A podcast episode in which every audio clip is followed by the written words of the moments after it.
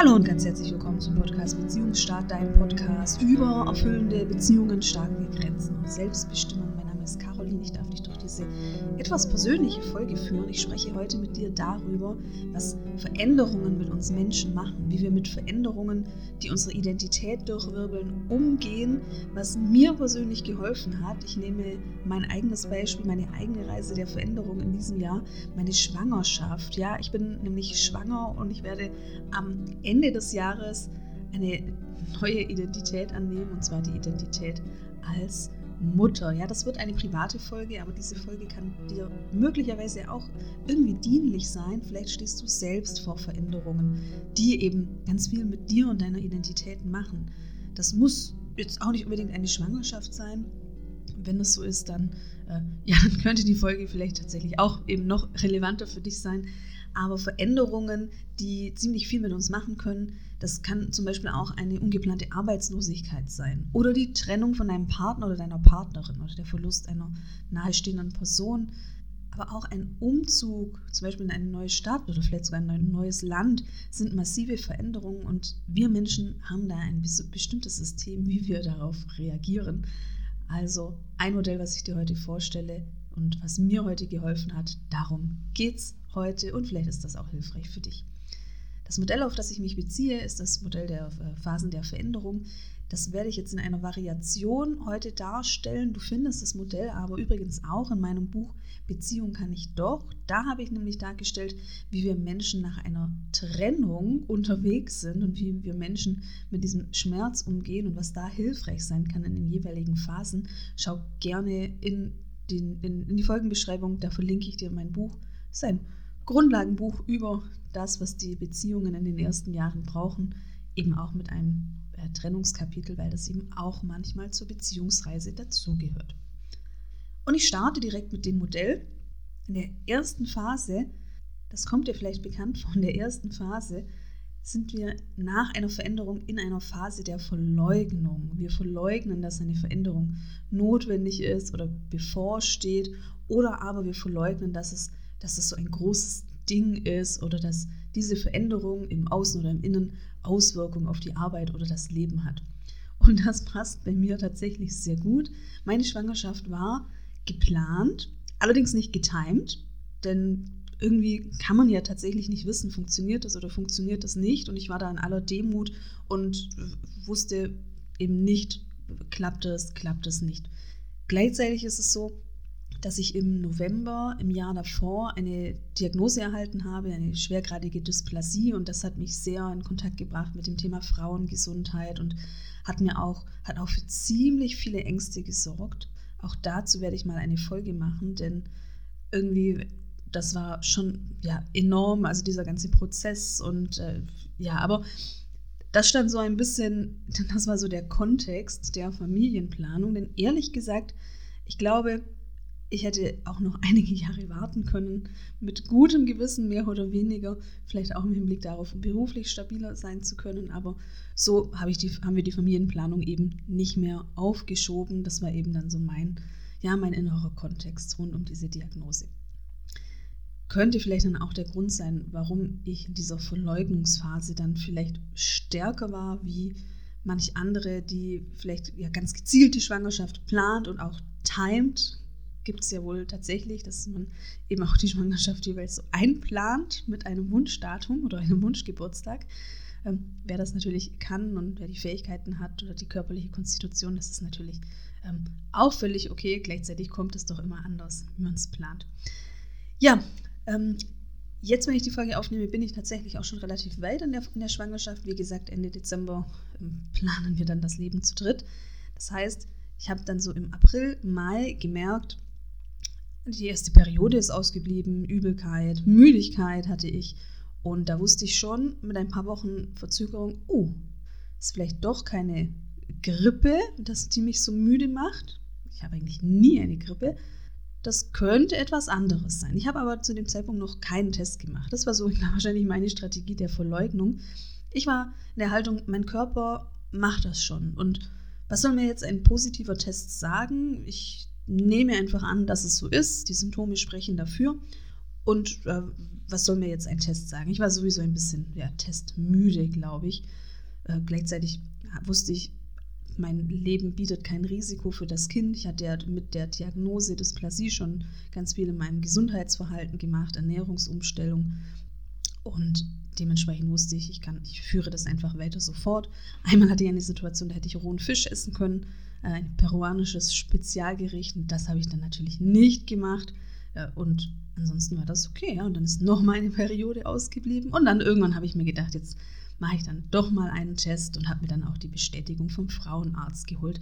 War da aber eben nicht so wie viele schon in der, in der vierten Woche oder so, sondern ich glaube in fast schon Ende des ersten Trimesters, also schon nach der kritischen Phase und hatte dann immerhin dieses schöne Erlebnis, dass ich dann auch beim ersten Frauenarzttermin bei der Bestätigung auch schon einen Herzschlag sehen konnte. Und ab dem Moment war ich dann auch beruhigt. Ich glaube, davor war es ein bisschen so, hm, was, was, wie ist das jetzt? Und gerade die ersten zwölf Wochen sind ja auch kritisch und ich habe in meinem Umfeld eben auch die Erfahrung gemacht, dass es eben auch in dieser Zeit zu einem Abgang kommen kann. Und ja, dementsprechend war das so diese erste Phase Verleugnung und dann war es dann eben klar, Frauenarzt hat es mir dann eben final bestätigt und habe ein schönes Bildchen ausgedruckt gekriegt und konnte den Herzschlag sehen und dann war es eine klare Sache. Und das war erstmal natürlich schön und auch emotional. Und damit durfte ich in die nächste Phase der Veränderung gehen und das ist die Phase des Widerstandes. Denn wir Menschen, sobald wir anfangen, eine Veränderung und die Auswirkungen mehr oder weniger zu akzeptieren, also die ersten Schritte in Akzeptanz zu machen, treten häufig Widerstand und Ablehnung auf. Da fühlen wir uns dann unsicher oder bedroht und wir wehren uns gegen die Veränderung. Ich hatte keinen Widerstand gegen die Schwangerschaft, ich hatte aber Widerstand gegen die Auswirkungen der Schwangerschaft. Ich mache super gerne Sport nicht mehr so intensiv, aber durchaus vielleicht ein bisschen mehr als viele Frauen in meinem Umfeld, habe da Ziele verfolgt, habe Laufziele auch gehabt in diesem Jahr, mit Zeiten, mit Distanzen und habe dann gemerkt, boah, das, das geht gar nicht mehr. Beim Laufen war ich plötzlich langsamer als sechs Minuten pro Kilometer. Das hatte ich ewig lang nicht mehr. Also da musste es mir richtig schlecht gehen, dass ich diese Zeit hatte.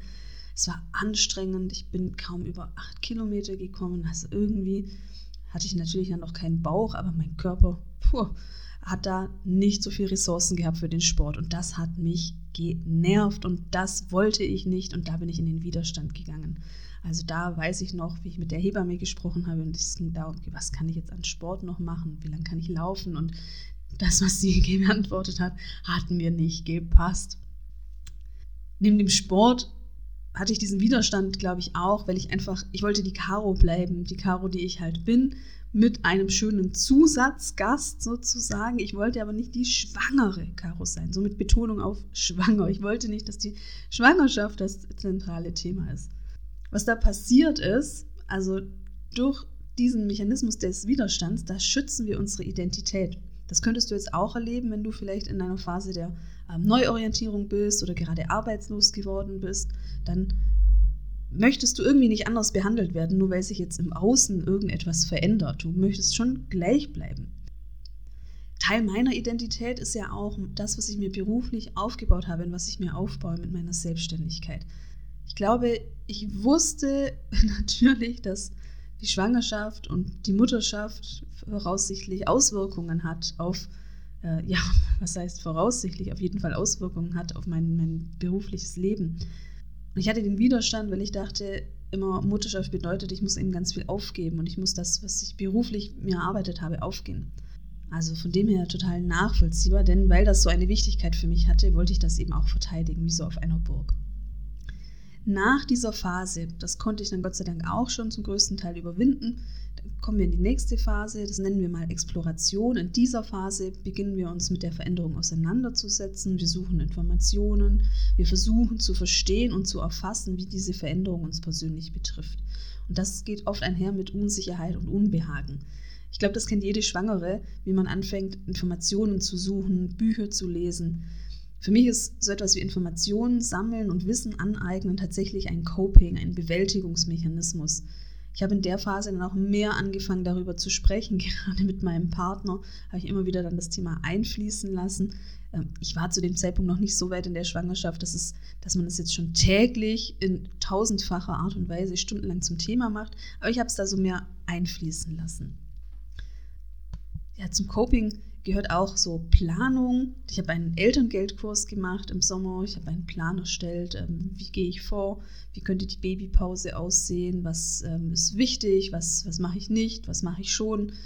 Und das war emotional total ja, aufregend. Ich weiß gerade, als ich den Elterngeldkurs bei den Beziehungsinvestorinnen gemacht habe, war eine Aufgabe, die Finanzplanung für die Zeit nach der Geburt zu erstellen. Und ich habe dann das durchgerechnet. Und Finanzplanung heißt ja bei mir nicht, dass ich eben mein Gehalt nehme, sondern dass ich eben, dass dahinter auch steht, was nehme ich in meiner Selbstständigkeit ein. Und ich habe dann während dieser Arbeitssession habe ich das dann erstellt und gemacht und gerechnet und habe geweint und geweint und mir gedacht, schaffe ich das? Schaffe ich das wirklich? Also von dem her auch in dieser Explorationsphase, auch mit, wenn wir uns auseinandersetzen mit der Bewältigung, das darf auch mal emotional werden. Denn es kommt dann eine neue Phase, und zwar die Phase Verständnis und Akzeptanz. Wenn wir so genügend Informationen gesammelt haben, wenn wir das Gefühl haben, diese Veränderung haben wir jetzt irgendwie erfasst und analysiert und durchleuchtet, dann erst beginnt dieser Akzeptanzprozess. Dann erst merken wir auch, was es vielleicht auch für uns bedeutet und was es für Anpassungen und Adaptionen benötigt. Für mich hatte das so zum einen diesen körperlichen Aspekt, also was geht noch und was geht nicht. Und ich habe in dieser Phase dann gelernt, körperliche Grenzen zu akzeptieren. Dann kann ich eben nicht an einem Tag sowohl eine Sporteinheit machen und dann noch den Anspruch haben, dass ich 15 äh, Kilometer Fahrrad fahre, ohne dass es mich belastet oder dass es sehr anstrengend ist, dann ist das einfach zu viel. Dann ist das zwar, das, dann darf ich das akzeptieren, dann ist das jetzt eben ein Teil meiner vorübergehenden neuen Identität.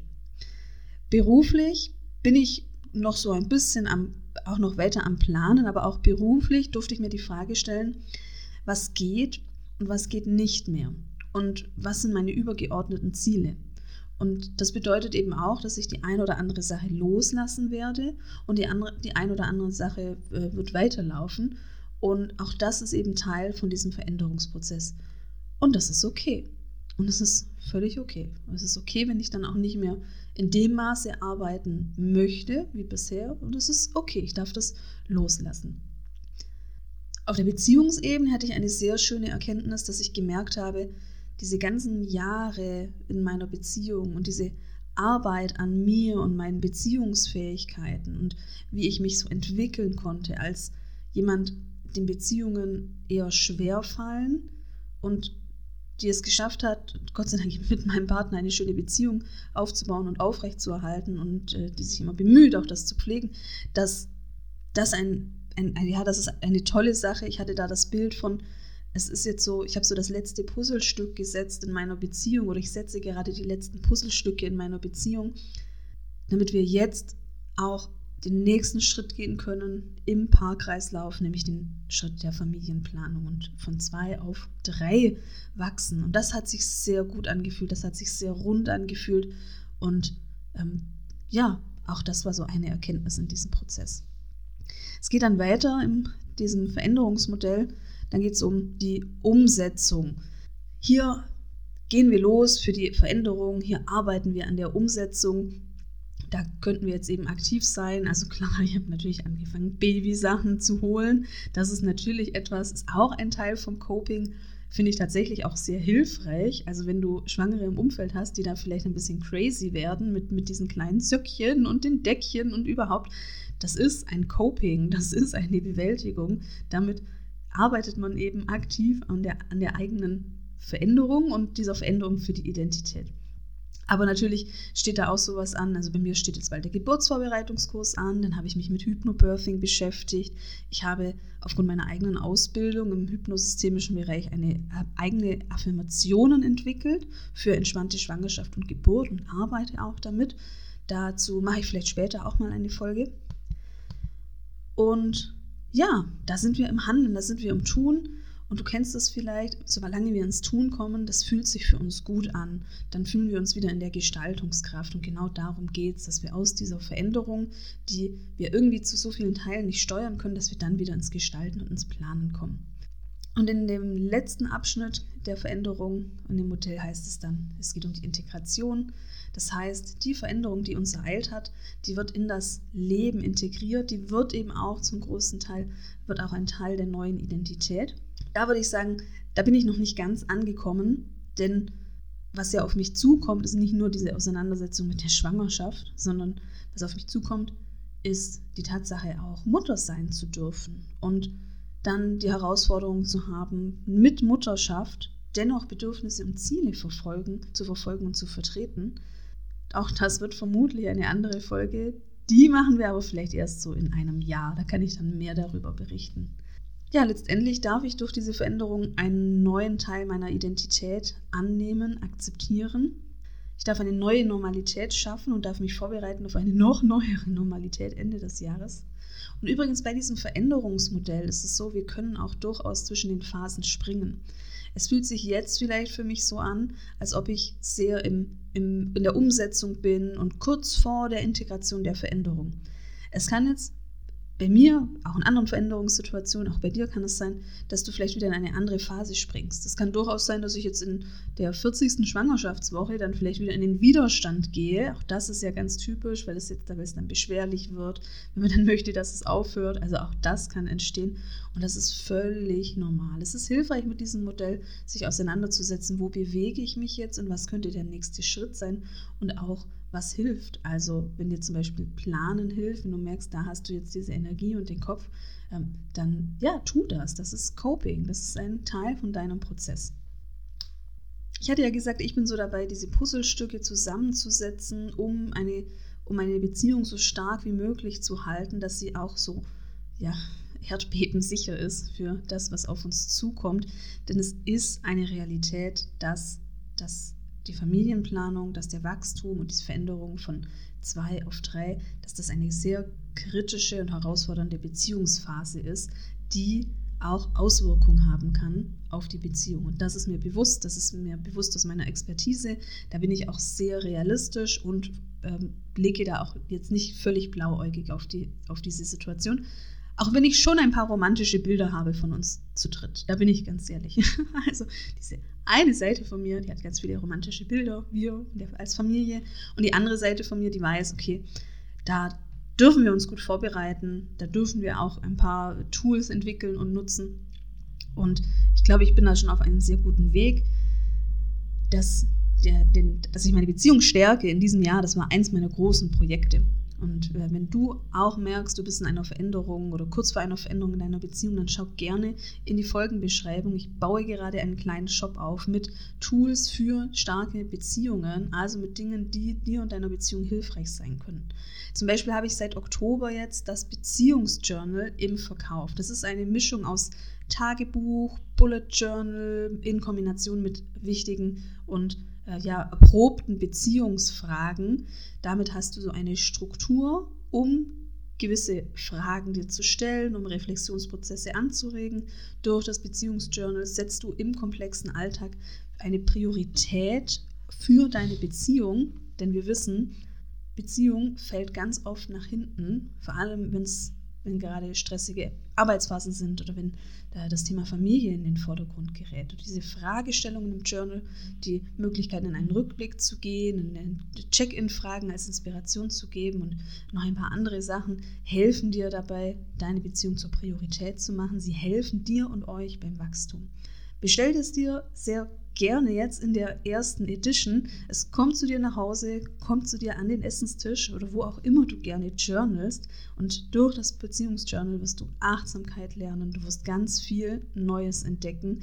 Du wirst Routinen vertiefen, die deine Beziehung stark machen, Erinnerungen verankern und hast dann einen absoluten Schatz, den du in einem Jahr super gerne wieder anschaust. Natürlich kannst du zum Beziehungsjournal auch gerne den passenden Kurs wählen. Das ist der Beziehungsbooster Online-Kurs. Auch der ist jetzt im Oktober an den Start gegangen. Das ist für alle, die noch mehr in die Umsetzung kommen wollen, die aus dem Trott und aus dem Alltagsstress etwas Neues schaffen wollen für sich und ihre Beziehung. Denn Beziehung darf eine Prio sein. Auch wenn wir beruflich gerade viel zu tun haben, auch wenn wir familiär eingebunden sind, wenn wir Kinder haben. Denn es gilt, glückliche Eltern bedeutet glückliche Kinder. Auch das sind tatsächlich Ergebnisse aus der Paar- und Familienforschung. Von dem her, es lohnt sich da zu investieren und da hinzuschauen. Alle Links findest du in meinem Shop und in der Folgenbeschreibung. Und jetzt bedanke ich mich fürs Zuhören und freue mich auf die nächste Folge.